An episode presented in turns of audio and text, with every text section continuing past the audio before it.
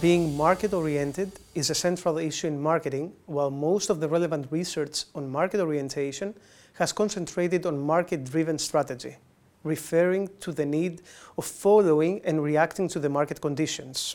What happens, however, when market orientation does not refer to following and reacting to market conditions, but rather pertains to shaping such conditions?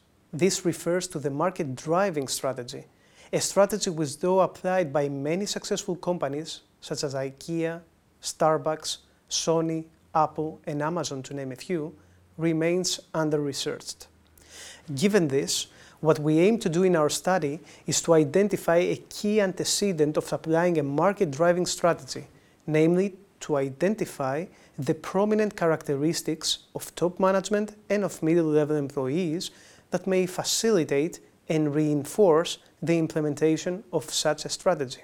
We conducted a series of semi-structured in-depth interviews with experts, scholars and professionals with a significant experience in the field and currently working in market-driving firms across a large array of sectors. The study was conducted in Greece, an appropriate economic milieu given both the turbulent specificities as well as the contextual factors that substantially trigger the development of market-driving firms. Our research outlines that top management as well as middle-level employees share common attributes but also hold unique traits that help them in applying a market-driving strategy. In particular, top management should be characterized by a strong vision, by a strategic human resource management, and by a strong prediction skills and insightfulness. Middle-level employees should be characterized by expertise, commitment, intrapreneurship, that is, entrepreneurship mentality of an employee within the firm, and flexibility.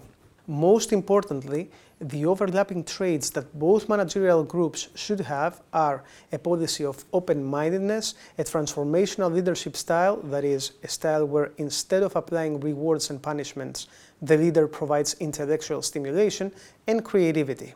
Finally, our research bears important implications for both academicians and managers. On the academic level, this is the first scientific endeavor to identify which personnel attributes act as a key antecedent of market-driving strategy. This is also the first research to delve into the commonalities and differences with regards to such attributes between two basic managerial level groups. On the managerial level, this research presents the traits that top management needs to develop so as to facilitate the adoption of a market-driving strategy. It also reveals what are the important traits to consider and cultivate when hiring middle-level management employees so that themselves too reinforce the application of the firm's market-driving strategy within its sector.